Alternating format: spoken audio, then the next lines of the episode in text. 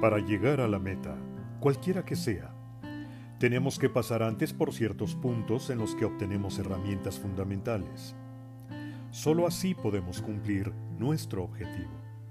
Solo con las armas adecuadas, las palabras precisas, los sentimientos puntuales. Todos ellos conforman parte de nuestra armadura, de nuestra fortaleza.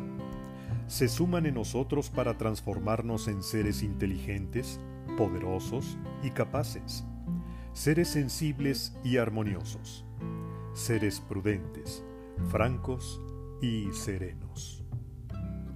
Este es un fragmento del audiolibro Sin Sentido, lectura para la reflexión que propone sentido en tu vida, del autor Gibran Sarkis.